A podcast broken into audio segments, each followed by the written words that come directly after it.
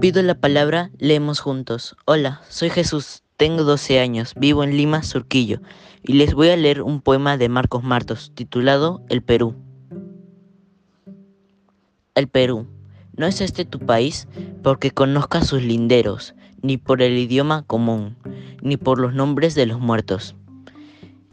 Es este tu país porque si tuvieras que hacerlo, lo elegirías de nuevo para construir aquí todos tus sueños.